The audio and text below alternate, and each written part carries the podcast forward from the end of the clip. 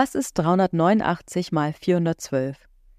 Wer die Antwort selbst im Kopf ausrechnen kann, der kann uns das Ergebnis ja gerne mal als Kommentar auf den verschiedenen Plattformen hinterlassen. Ich wette aber, Shakuntala, um die es heute gehen soll, die wäre schneller auf das Ergebnis gekommen. Mehr über ihre wirklich fast unmenschlichen Rechenleistungen und der Frau aus Indien erzähle ich Christina in der heutigen Folge. Die Fotos findet ihr wie immer auf Instagram unter sisterreact-podcast. Viel Spaß wünscht euch Melly. Das ist Sister React, der True Story Podcast mit Information, Emotion und Reaktion. Von und mit Melly und Christina.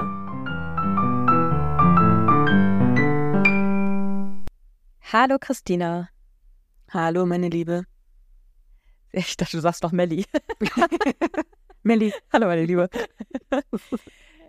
Christina, wir reisen heute für meine Geschichte nach Indien. Mm. Äh, paar ganz kurze Fun Facts zu Indien. Ist wirklich ein unglaublich großes Land. Das ist ungefähr neunmal so groß wie Deutschland und hat etwa 1,4 Milliarden EinwohnerInnen. Das sind ähnlich viele wie China auf ähm, kleinerer Fläche, aber fand ich nochmal eine wahnsinnig hohe Zahl einfach. Und ich erzähle dir heute von einer sehr besonderen Innerin.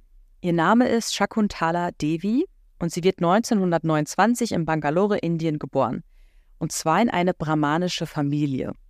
Und damit kommen wir auch schon zu meiner ersten Frage heute. Hast du schon mal etwas vom Kastensystem in Indien gehört?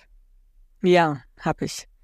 Ich könnte dir jetzt keine Kaste nennen, aber es gibt diverse Kasten. Man wird, meine ich, in eine Kaste eingeboren und hat auch keine Möglichkeit, diese Kaste durch irgendwas zu ähm, verlassen. Also durch zum Beispiel, wenn man besonders viel Geld verdient oder sonst irgendwas. Man bleibt, glaube ich, sein Leben lang in dieser Kaste, in die man hineingeboren wurde. Und ähm, ich meine, dass das Kassensystem mittlerweile in Indien verboten ist, aber ähm, unterschwellig ist es immer noch, lebt es dort immer noch. Und die Leute werden nach dieser Kaste beurteilt. Das hast du sehr schön schon mal zusammengefasst. Ich glaube, man kann tatsächlich nur durch Wiedergeburt quasi seine Kaste ändern und in eine höhere Kaste geboren, also neu reingeboren werden. Also ganz genau, es ist eine strenge Rangordnung, in die man per Geburt eingeteilt wird. Ähm, und tatsächlich gibt es innerhalb dieser Kasten rund 2000 sozialer Gruppen, denen man dann eben ein Leben lang zugeordnet bleibt, genau wie du es gesagt hast.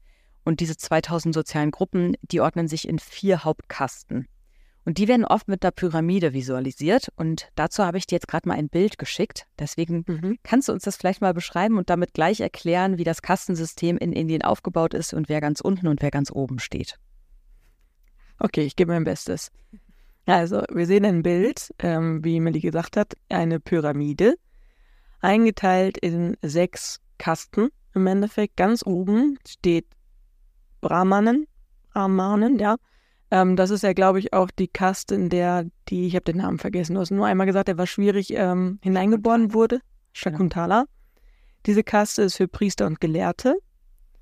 Darunter ist eine Kaste, die heißt äh, Kshatriyas, Kshatriras, wo Fürsten, Krieger, höhere Beamte einsortiert sind. Ähm, dann kommt darunter eine Kaste, das ist dann die dritte Kaste, ähm, Vaishyas, wo Bauern und Kaufleute einsortiert sind. Dann gibt es die Shudras, die Knechte und Dienstleister. Dann gibt es die Chandalas, Harians, Parias. Das sind Unberührbare. Das, äh, die, diese fünf Kasten sind, ähm, oh nee, das habe ich anders. Erstmal das und dann gibt es noch Nicht-Hindus als sechste Kaste. Die ersten drei Kasten, ähm, da ist nochmal ein Abzweig gemacht, das die für zweimal Geborene. Ich denke, das ist dann irgendwie ein Hinweis auf ähm, die Wiedergeburt, die du angesprochen hast. Da sind die ersten drei drin, also Priester, Gelehrte, Fürsten, Krieger, höhere Beamte, Bauern, Kaufleute. Und ähm, ja, genau. ich glaube, so ungefähr. Perfekt. Ich glaube, das hat genau gut erklärt. Ähm, und tatsächlich gehören die Unberührbaren gar nicht wirklich zu den, zumindest nicht zu diesen vier Hauptkasten, weil sie so niedrig stehen, dass sie eigentlich dann nicht mal eine eigene Kaste sind, quasi. Also genau, das ist das System, äh, das Kastensystem in Indien. Und du hast es genau richtig gesagt. Das wurde äh, offiziell 1949 durch die neue Verfassung in Indien abgeschafft. Aber es hat immer noch Einfluss auf das soziale Leben, vor allem in ländlichen Bereichen und auch bei der Partnerinnenwahl. Also da wird immer noch ein bisschen mal mehr, mal stärker darauf geachtet, dass man eher aus seiner eigenen Kaste zum Beispiel auch Menschen heiratet. Mal mehr, mal stärker. Ja, ja ich glaube, es kommt ja echt auf die, die, also ich glaube, im ländlichen ist das noch tausendmal stärker als zum Beispiel in städtischen Bereichen. Und ich kann mir da vorstellen, da wo vielleicht, keine Ahnung, gebildeter oder man sich da einfach nicht mehr so, so, doll dran halten will, ist das dann weniger, weißt du, dass man darauf so streng achtet. Ja, ich wollte dich eigentlich aufziehen, weil du gesagt hast, mal mehr, mal stärker. Ach so, habe ich nicht mal gemerkt. Ja, vielen Dank. Erkläre ich hier nochmal schön. Aber danke, jetzt habe ich es auch verstanden. Gerne, gerne. Genau.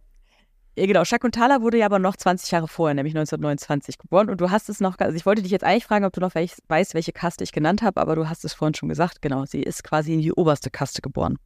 In die, äh, bei den Brahmanen oder in die brahmanische Kaste. Damit zählt ihre Familie zur obersten Kaste und zwar zu einer Zeit, in der das Kastensystem offiziell noch Anwendung fand. Ihr Vater hätte also eigentlich ein brahmanischer Tempelpriester werden sollen, aber er weigerte sich.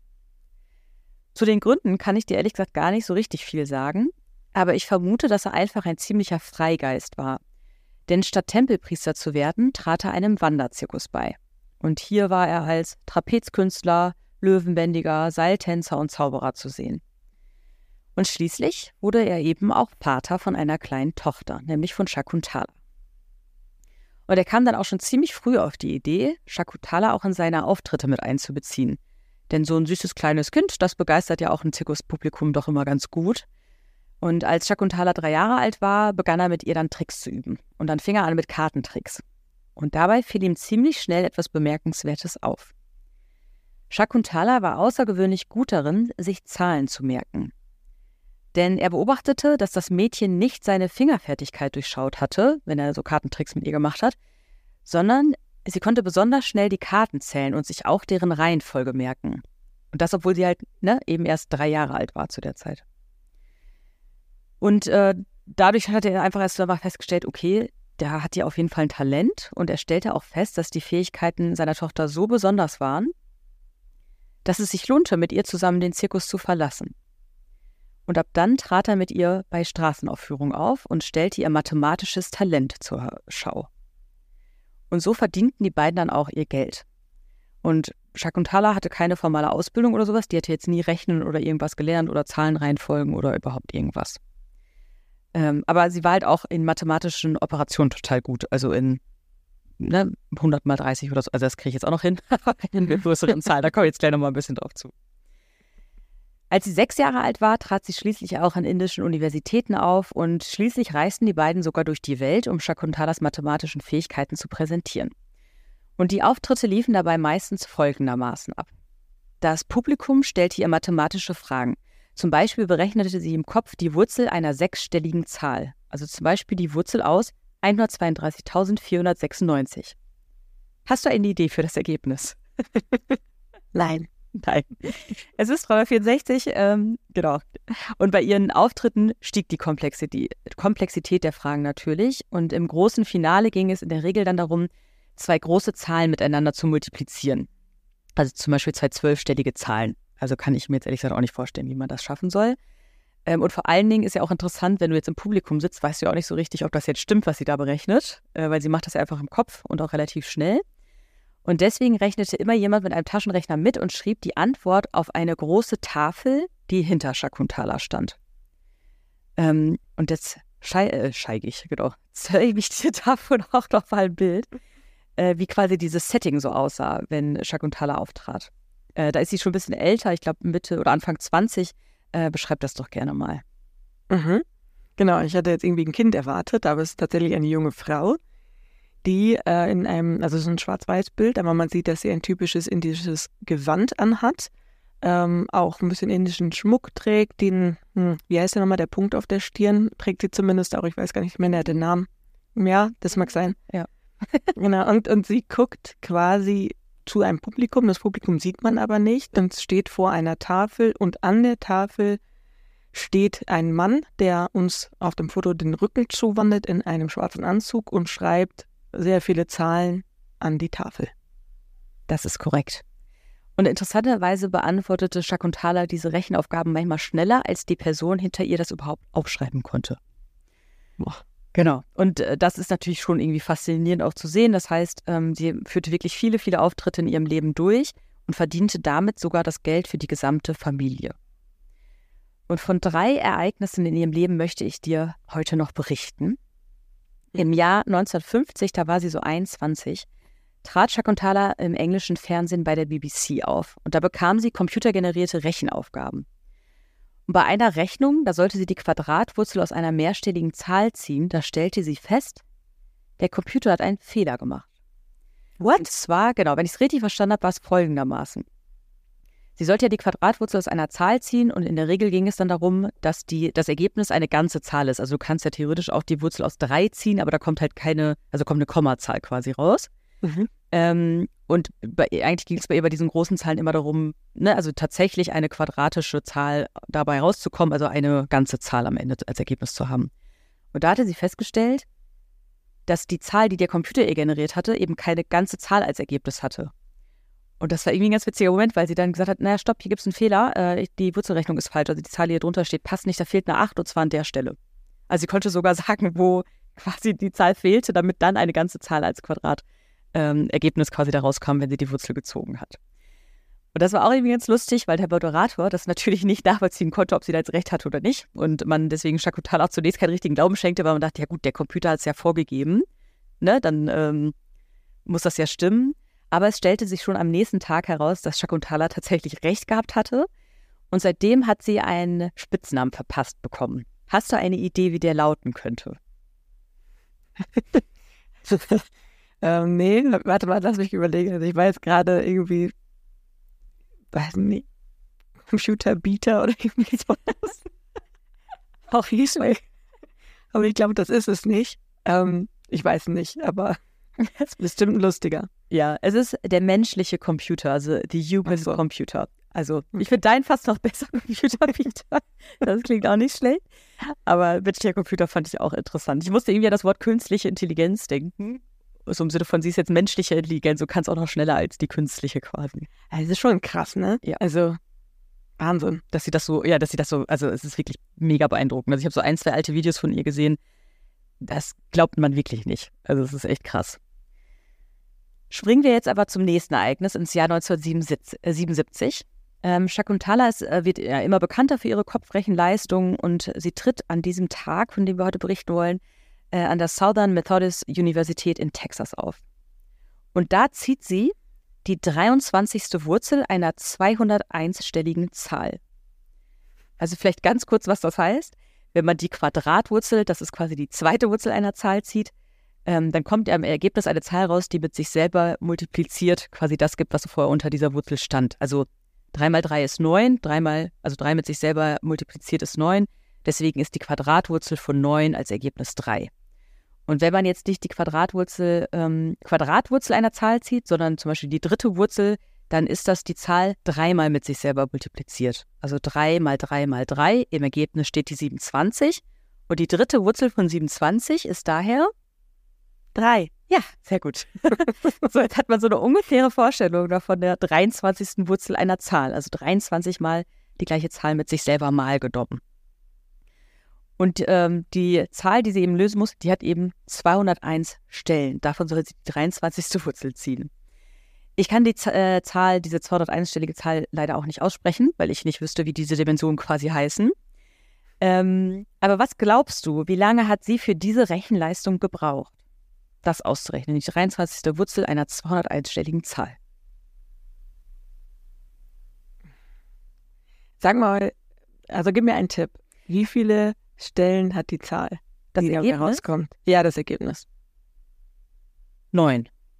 Dann hat sie neun Sekunden gebraucht. Hä, willst du mich verarschen? Nein. Sie hat 50 Sekunden gebraucht, was unfassbar schnell ist. ja, das stimmt. Neun, Alter, dann 50 Sekunden. Sie muss ja schon noch rechnen, bevor sie diese Zahl ausspricht. Ja, ja gut, aber ich habe hab gerade überlegt, ja. wie lange brauche ich, um eine Zahl zu schreiben, ne? Gerade hast du mir erzählt, dass sie schneller das ausrechnen konnte, als jemand anders eine Zahl Ja, das stimmt, das stimmt. Aber die 23. Wurzel einer 201-stelligen Zahl ist was anderes, als wenn ich jetzt 123. Ja, aber sie ist der menschliche Computer. Ja, das stimmt, aber es sind 50 Sekunden, Mann. Und jetzt kommt trotzdem okay. eine überraschende Information noch dazu. Nämlich wurde diese Rechnung natürlich auch wieder durch einen Computer durchgeführt, nämlich durch den Univac 1101. Den kenne ich. Kennst du wirklich? Hä? Millie? Grace Hopper. Grace Hopper, ich habe gerade gedacht, ist das für Grace Hopper? Wie cool. Oh, das wusste ich nicht, das habe ich vergessen. Ja, cool. Durch den Computer nämlich wurde das durchgeführt. Und der, für den musste aber im Jahr 1977 ein spezielles Programm geschrieben werden, damit er überhaupt so eine umfangreiche Berechnung durchführen kann. Puh. Vielleicht hat Grace Hopper das gemacht, das weiß ich jetzt nicht. Aber also, das war schon eine krasse Information. Und was glaubst du, wie lange hat dieser PC für die gleiche Rechnung gebraucht?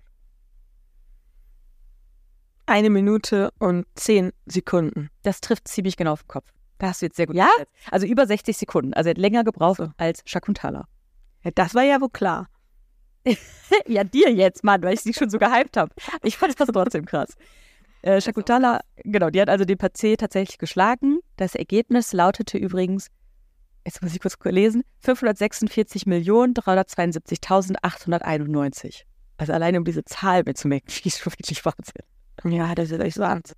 Ja. Okay, Nochmal drei Jahre später tritt äh, Shakuntala am Imperial College in London auf. Und da multipliziert sie zwei 13-stellige Zahlen miteinander, die völlig zufällig ausgewählt wurden.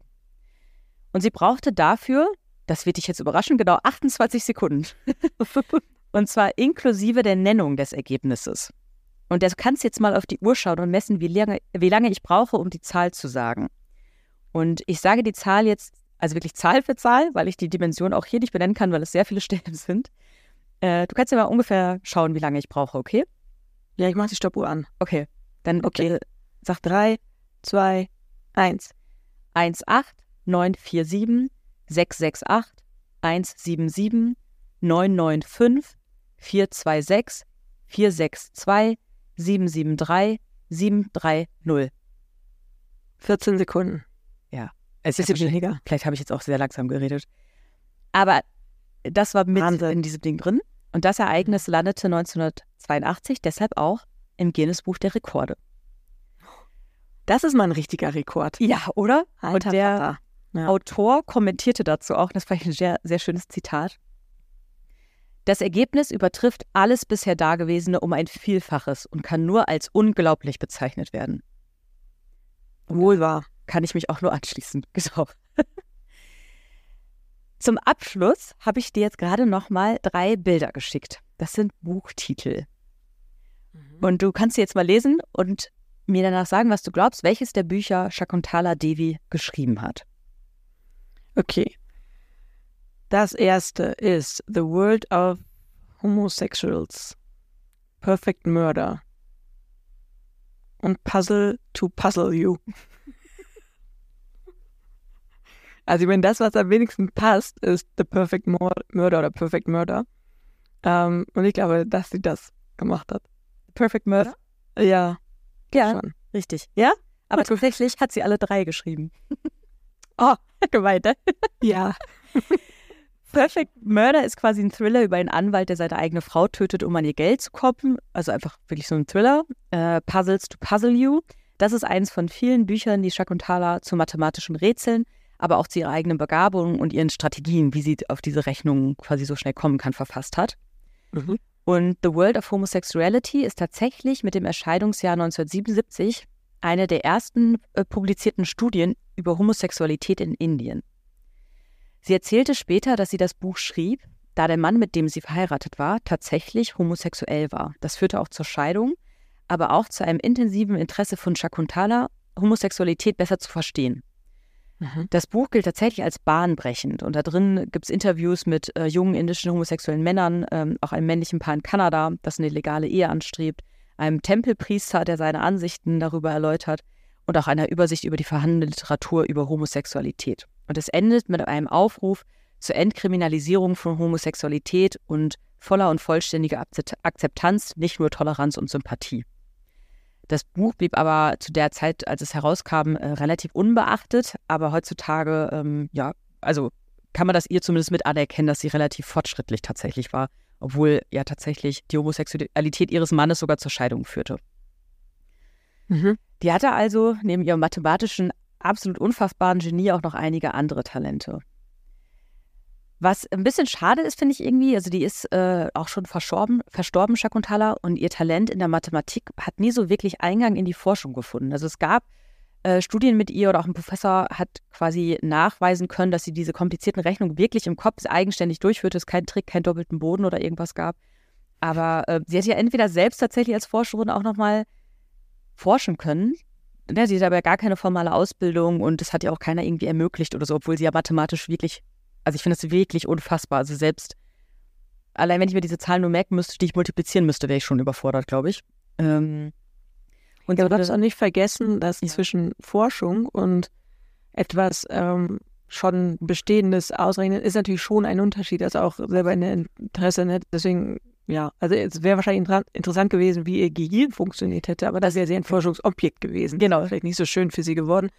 Aber ich weiß nicht, ob sie jetzt mit, damit gesagt hätte, okay, ich will wirklich in die Forschung oder ob sie einfach nur dieses Jonglieren der Zahlen so passt. Das stimmt. Ich habe aber auch beides mir gedacht. Also ich finde es einmal schade, dass sie nicht selber Forscherin vielleicht hätte werden können, weil vielleicht hätte, also ja, ja. hast schon recht, das heißt nicht, dass sie auch eine gute Forscherin gewesen wäre.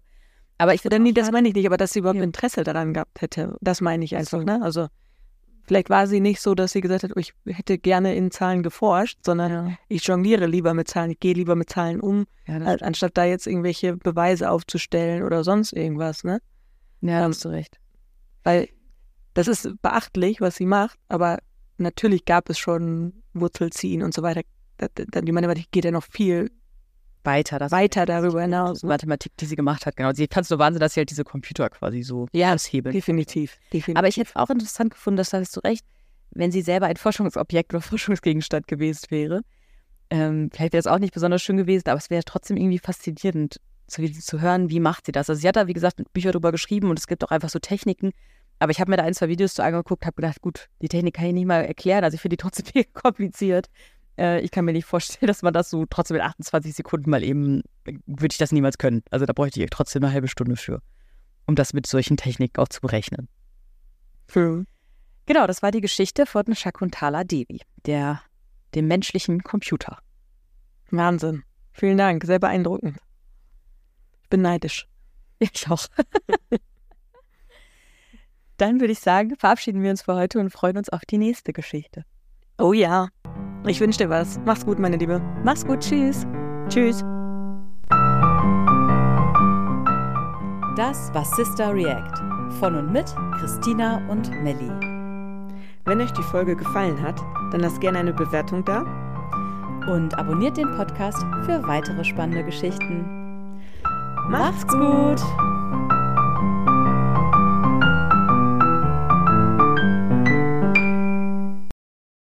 Moderation Christina Tiso und Melanie Vogelpohl. Musik Till Tiso. Produktion Melanie Vogelpohl.